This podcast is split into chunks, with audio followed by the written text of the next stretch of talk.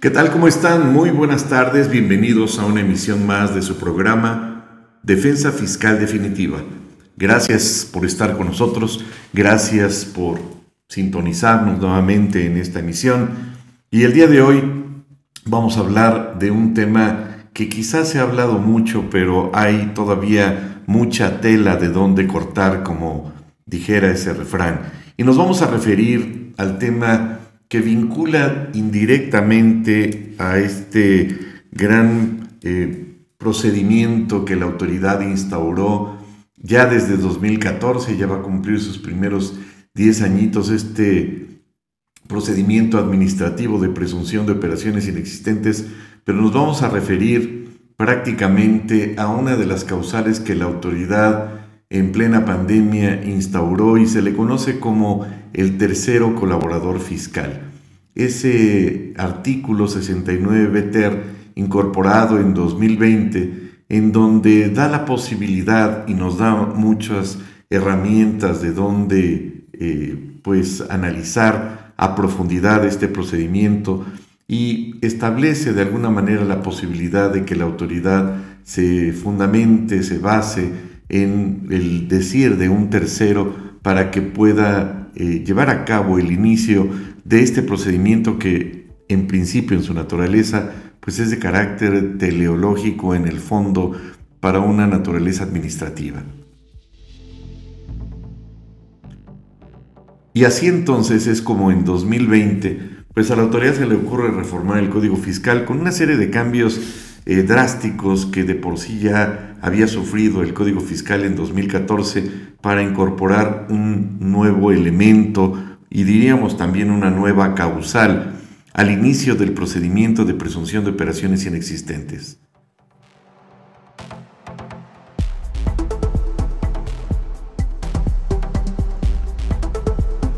Es así entonces como la autoridad pues se le ocurre Copiar, no sabemos exactamente a profundidad, pues de dónde quiso copiar esa figura interesante del famoso tercero colaborador fiscal, eh, que muchos eh, autores, hay que referirlo, han considerado que es un testigo protegido, pero en estricto sentido el testigo protegido, pues realmente no se le puede considerar al tercero colaborador fiscal, porque no está considerado como tal ni tampoco el Código Nacional de Procedimientos Penales lo considera como tal. A final del día es una figura dentro del procedimiento administrativo y como tal hay que considerarla, no precisamente como un testigo protegido. Las, eh, las autoridades legislativas crean entonces esta figura como una forma a través de la cual terceros pueden coadyuvar en forma directa con la autoridad para efecto de proporcionarle información y documentación con la finalidad, sí, de poner al tanto un tanto cuanto en forma altruista a las autoridades fiscales, con el objetivo esencial de sustanciar el procedimiento que está contenido en el artículo 69b y que tiene por objetivo iniciar, en principio, este procedimiento de orden administrativo que, como lo hemos comentado, desde su perspectiva teleológica, desde el fondo y la naturaleza misma de este procedimiento administrativo, pues en principio debe iniciarse por parte de las autoridades fiscales federales y que sí, efectivamente el 69 establece alrededor de cuatro causales, con estas serían cinco, cinco o seis causales para poder iniciar el procedimiento administrativo. Cabe señalar que este procedimiento evidentemente al eh, haber nacido bajo un carácter administrativo entonces, pues implicaría una facultad de gestión que yo en lo particular le llamo pues la reina de las facultades de gestión. Vean qué interesante está este punto porque pues es la autoridad la que determina eh, de motu propio eh, las causales o los elementos que considera que sí se satisfacen para iniciar el procedimiento administrativo de presunción de operaciones inexistentes y es evidente, como lo hemos señalado reiteradamente en algunos otros programas de defensa fiscal definitiva, que este procedimiento administrativo nace efectivamente con la preterintención de parte del legislador de cumplir con este mandato y esta serie de puntos de las 15 acciones BEPS de este proyecto de la OCDE que se convierte a partir de 2012-2013 en obligatorio para todos los países miembros y jurisdicciones. No, no es una serie de acciones, de reglas impuestas por la oligarquía y por los países avanzados en una avanzada antidemocrática de los países ricos en opresión a los países socialistoides y pobres. No, México se incorpora en 1994 a la OCDE y como tal se obliga al cumplimiento de las obligaciones y restricciones y medidas que establezca este órgano de carácter internacional. No es una medida impositiva de los oligarcas y de toda esta serie de parafernalia de basura que se ha estado señalando desde eh, algún palacio o desde alguna medida en donde no hay ningún rey, pero se ha estado señalando reiteradamente estas eh, falacias y hay que aclararlo puntualmente. México entonces se incorpora formalmente a la OCDE en 1994 y a partir de ese momento entonces se obliga igual que todos los demás países a cumplir con las reglas en materia financiera, en materia económica y por supuesto en materia fiscal. Y en este sentido hay que señalar puntualmente entonces que no dependerá de una política fiscal interna, de una política fiscal que implemente un partido verde, amarillo, rojo, morado, o bajo un esquema socialistoide sobre las bases de una política interna de un país eh, que está administrado por un partido político en el gobierno, no depende de ello, depende de la OCDE y la OCDE es la que fija entonces estos parámetros y estas reglas a seguir. Y sí, las fija con base en que México voluntariamente se incorporó. De ahí entonces que podríamos entender este, esta serie de elementos o demagogia de incorporar al socialismo a México y dejar entonces de estar hablando de los países fifís y de toda esta serie de vocabulario nuevo derivado de eh, pues esta doctrina socialistoide y si tanto eh, los administradores de este país desde la perspectiva política pues hablan en el sentido de los países fifís y los países ricos y demás, bueno, pues debería haber congruencia y en ese sentido entonces México se tendría que salir de la OCDE,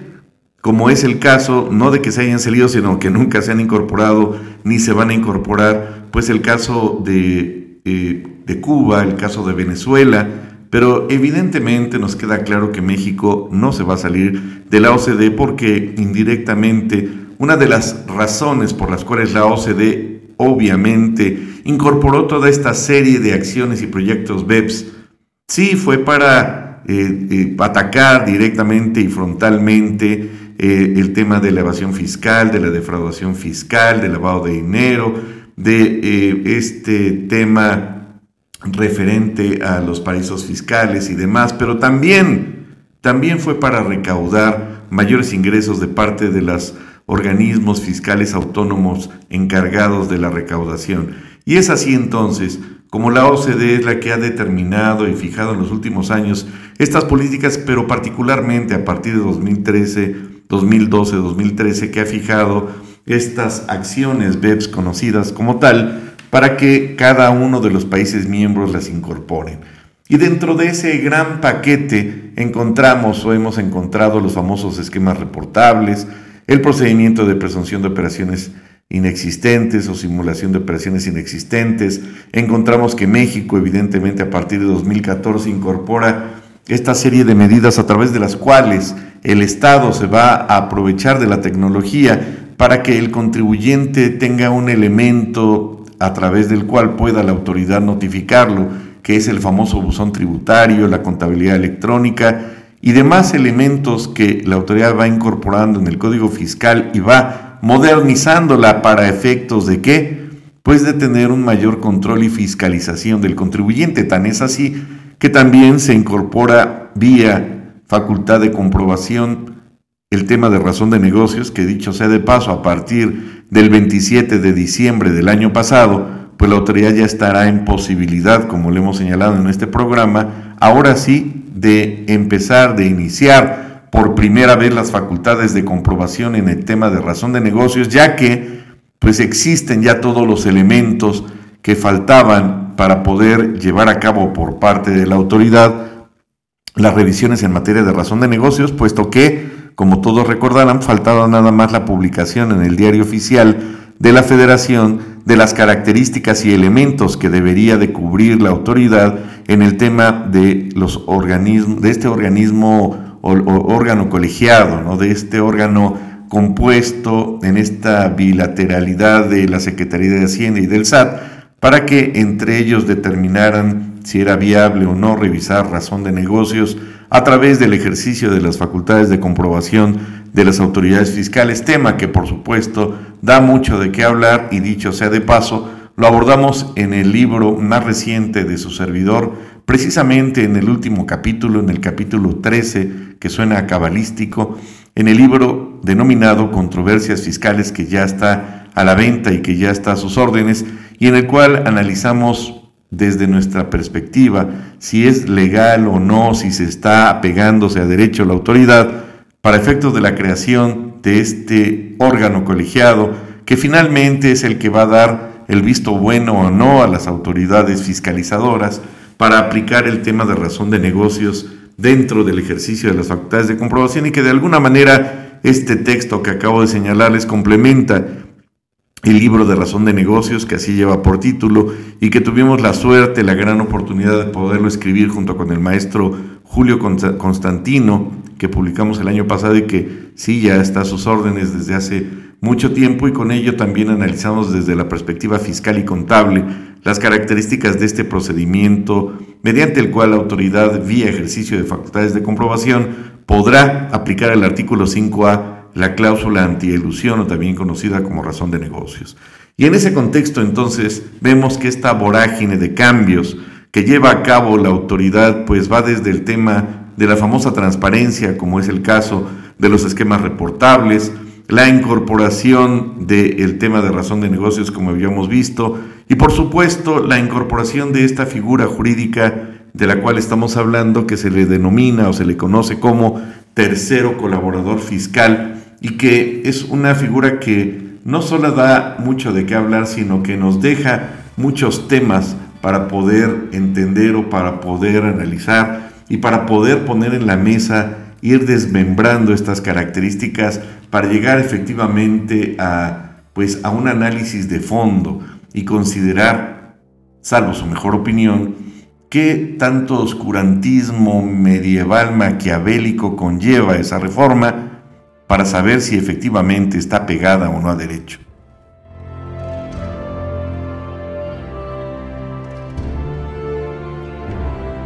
Y con esa música medieval entonces abordamos esta figura interesante, esta nueva figura jurídica a través de la cual o mediante la cual el legislador pretendió eh, darle entrada a cualquier tercero, bienvenido sea cualquier tercero, que tenga información de cualquier contribuyente, sea cual fuere la forma a través de la cual obtuvo la información confidencial a la que se refiere el artículo 28 del Código Fiscal. Esto, pues, es un punto verdaderamente de película de terror que no es una exageración, no estamos en noviembre, no estamos hablando de cuentos desde la tumba, sino estamos hablando de una regulación contenida en el artículo 69 ter y que nos plantea, nos eh, da a entender la forma a través de la cual un tanto cuanto desesperada quizá la autoridad legislativa pretende obtener, sea cualquiera que sea la forma obtenida, de parte de cualquier tercero con la finalidad y el objetivo esencial de substanciar el procedimiento previsto en el 69 del Código Fiscal de la Federación. Y creo que queda muy ad esa música para poder entender entonces que el legislador da rienda suelta a su imaginación para efecto de plasmarlo en este artículo 69 ter que consta de tres párrafos y en los cuales nos da la posibilidad, o más bien le brinda la posibilidad a cualquier tercero altruista que voluntariamente y de forma inocente haya obtenido información de la contabilidad de cualquier tercero que pueda decir, yo no sé cómo llegó a mis manos, pero pues yo tengo aquí toda la contabilidad, la información de este vecino y considero, bajo mi buen juicio, y como está de moda el tema de la popularidad, porque aquí lo que importa en esta administración no es ser bueno y no hacer bien las cosas, sino es ser popular y tener la popularidad para efecto de decir, bueno, pues yo soy muy popular y tengo en mis manos, no sé cómo llegó a mis manos, toda la contabilidad del vecino y como tal, pues entonces se la voy a proporcionar a la autoridad. ¿Esto qué quiere decir entonces? Que pues cualquier tercero podría obtener en forma inocente la información de cualquier contribuyente. Y así queda muy clara esta música para muy ad hoc para el tema de considerar la inocencia de cualquier persona que por cualquier causa pueda señalar pues que tiene en sus manos parte de la contabilidad de cualquier contribuyente para hacérsela llegar a la autoridad, pero ¿con qué fines? Pues con la finalidad de demostrar este tercero, insisto, en primera instancia en forma altruista, pues que este vecino o esta persona de la cual por X razones que ni siquiera el Código Fiscal o el legislador en el 69 ter le exige que aclare las razones legales por las cuales tiene esa copia de esa información, pues es para efectos nada más de mostrársela a la autoridad, de exhibírsela, de entregársela, ni siquiera por vía de buzón tributario, no, porque este tercero colaborador ni siquiera tendrá el carácter de contribuyente. Vean cómo hasta en el tratamiento de esta pues de este personaje pues ni siquiera se le da el carácter de, contribuyente, simplemente pues basta y sobra con que tenga la información, quién sabe cómo fue obtenida de cualquier tercero y con ella pueda advertir, presumir, en forma incluso suspicaz, de que ese tercero, ese vecino, está llevando a cabo actos que se presumen de simulación de operaciones inexistentes.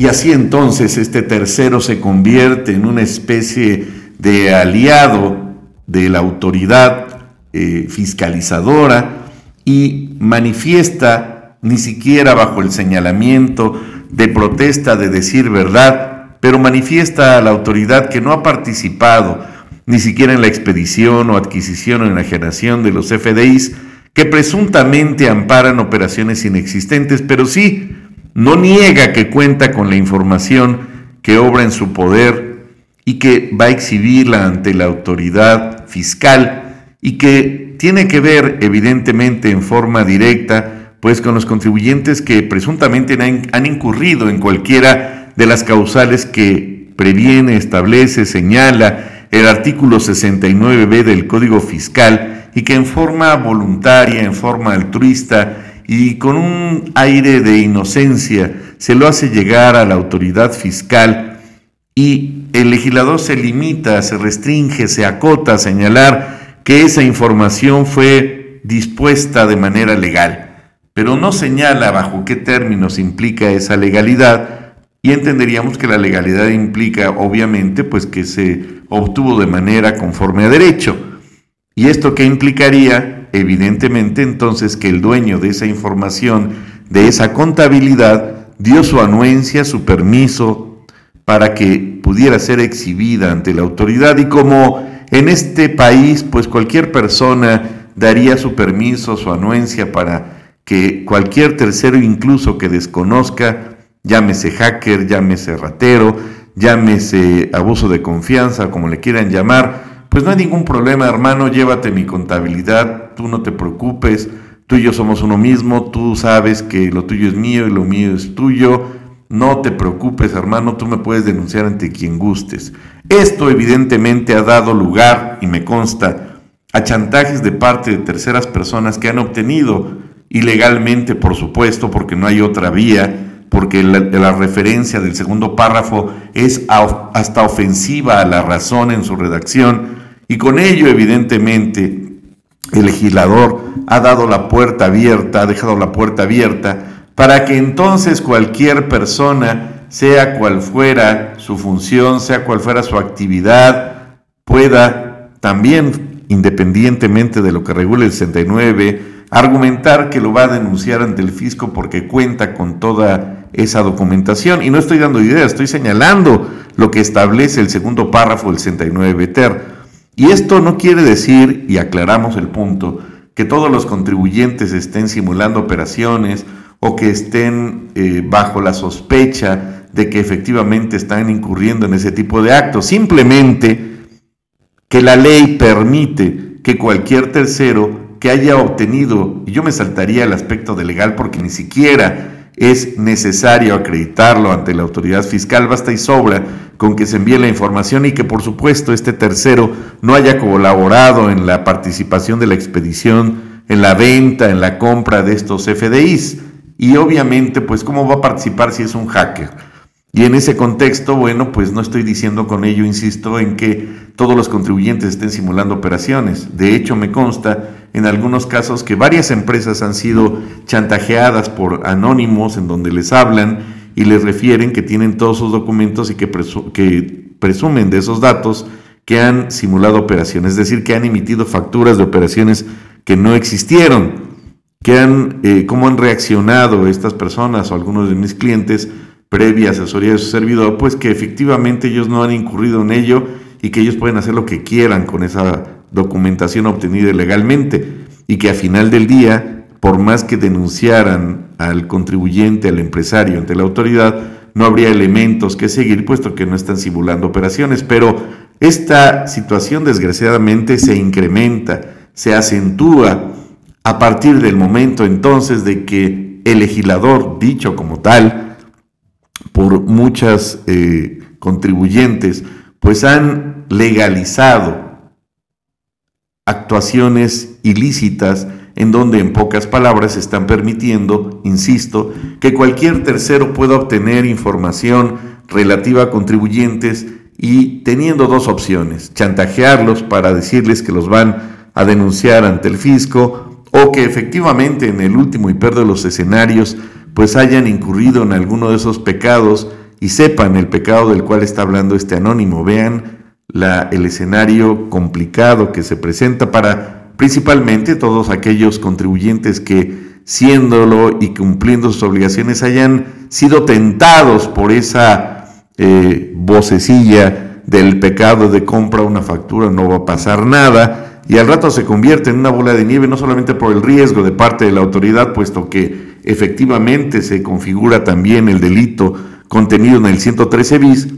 pero además de pilón viene esta salsa picante del tercero colaborador que puede caer en el escenario del chantaje previa presentación de esta denuncia a la que se refiere el 69 BTR. Y así entonces entendemos que se abre la puerta a la delincuencia para que se pueda obtener ilegalmente esta información. Y con ello hay un punto también en el que en caso de que la autoridad considere viable o incluso haya elementos para esos efectos, pues el contribuyente se pueda defender. Pero aquí viene otro, otro tercer escenario y vale la pena señalar. Fíjense, habíamos hablado de una persona que no haya comprado ningún tipo de comprobante fiscal digital, que no incurrió en ese canto de la sirena sensual que le dijo, cómprame unos CFDIs, no va a pasar nada, y si pasa yo te arreglo tu problema, tú ni te preocupes. Dos, el caso entonces en donde ese contribuyente sí compró los, los comprobantes, el primero no lo compra, el segundo sí compra los comprobantes, y el tercer escenario es que ese contribuyente pues no compró ningún comprobante fiscal digital, pero es denunciado y la autoridad con los documentos que le da el tercero colaborador indebidamente, diríamos, considere que si hay elementos. Cuando nunca compró comprobantes fiscales o emitió ninguno de estos comprobantes fiscales que pudieran amparar operaciones inexistentes. Con ello queremos decir entonces que no precisamente todas las personas que hayan sido iniciadas en un procedimiento de 69 necesariamente están en ese escenario.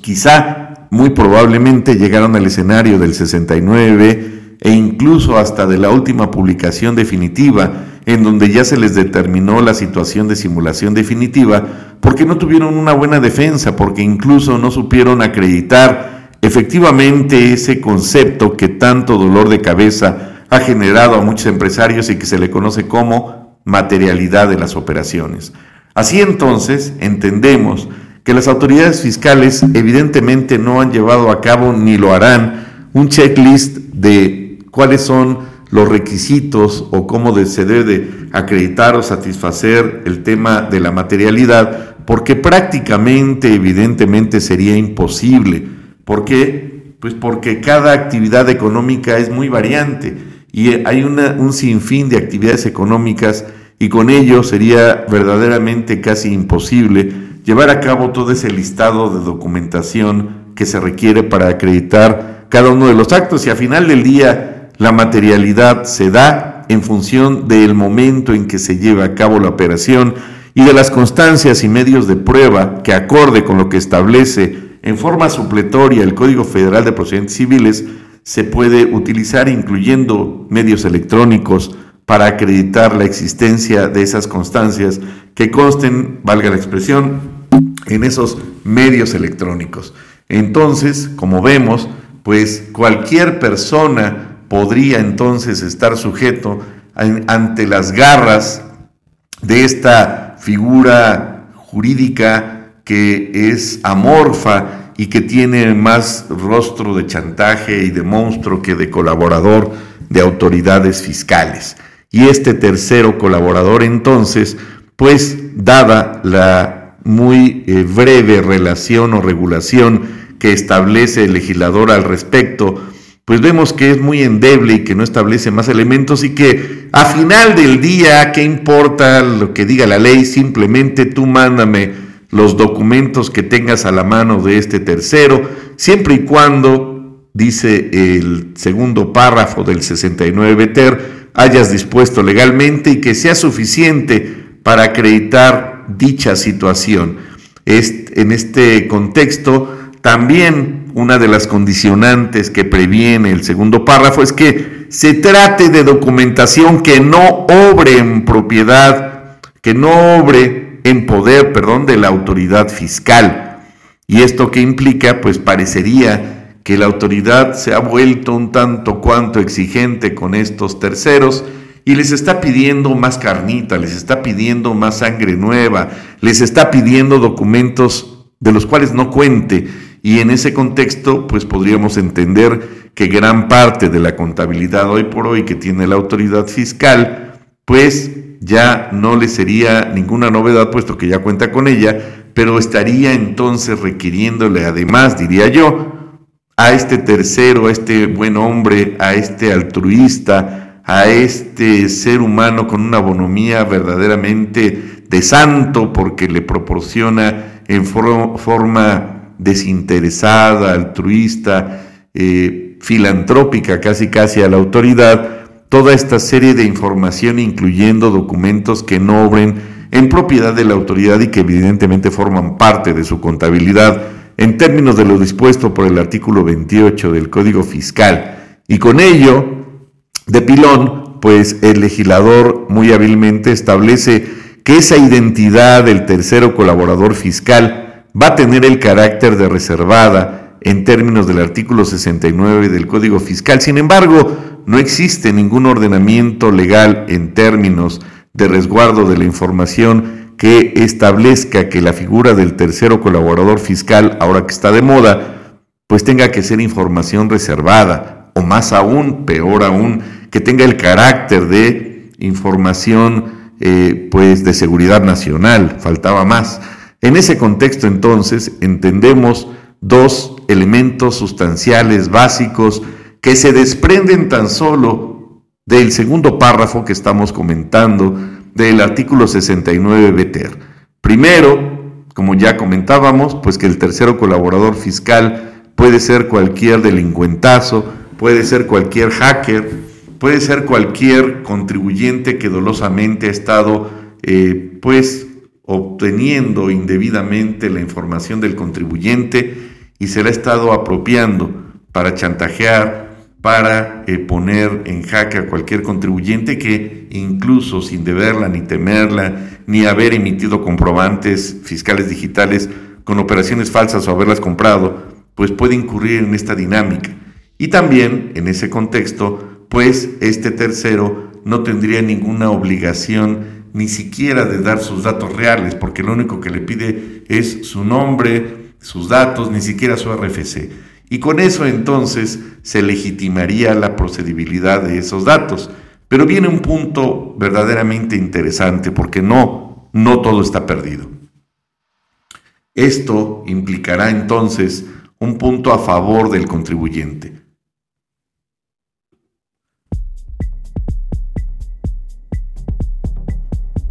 Y de toda esta gama de inconsistencias legales que hemos comentado, ¿realmente se podría advertir alguna inconsistencia? ¿Realmente estaría en forma desprotegida, desfavorable para el contribuyente? No, hay un punto que no hay que dejar por alto y que desafortunadamente para el legislador y la autoridad y afortunadamente para el contribuyente es rescatable siempre y cuando, evidentemente, pues el contribuyente se asista en forma oportuna.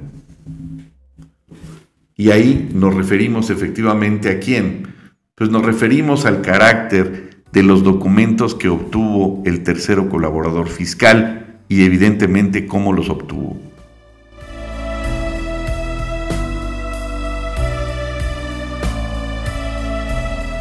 Recordarán que habíamos comentado que este tercero va a obtener información del contribuyente, se lo va a obsequiar a la autoridad, la autoridad va a analizar y yo diría, siendo viable o no, podrá iniciar en forma potestativa este procedimiento administrativo. Estamos dentro del esquema teleológico natural del procedimiento administrativo, no bajo el procedimiento de facultades de comprobación que en 2019 permitió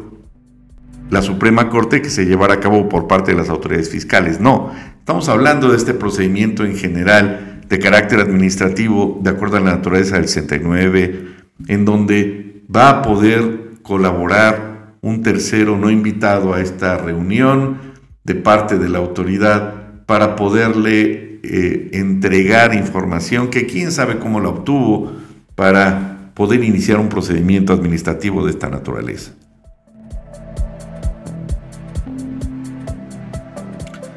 Y se preguntarán todos ustedes, bueno, espérame, ya le hiciste mucho de emoción, ¿cuál es el punto a favor del contribuyente? Parecería que todo está en su contra, parecería que siendo o no culpable de esa serie de actos eh, o situaciones y que ya encuadran en delitos, pues el contribuyente tiene todas las de perder a pesar de que no haya incurrido o no se haya eh, metido en esa serie de dinámicas de actos ilegales, de actos ilícitos. ¿Cuál sería entonces ese punto a favor? Bueno, pues si partimos de la base entonces que este famoso tercero colaborador fiscal obtuvo la información sin el previo consentimiento de el contribuyente, entonces esa prueba, ese documento que exhibe a la autoridad, tendrá el carácter de prueba ilícita. ¿Y cómo se puede defender? ¿Y qué tendría que hacer o llevar a cabo el contribuyente afectado, digamos que no está cometiendo ningún delito y ni lo cometió, pero que sí está siendo sujeto de un procedimiento indebido? ¿Cómo se puede defender? Bueno, pues lo señalaremos en la segunda parte de este su programa, Defensa Fiscal Definitiva. No se vayan.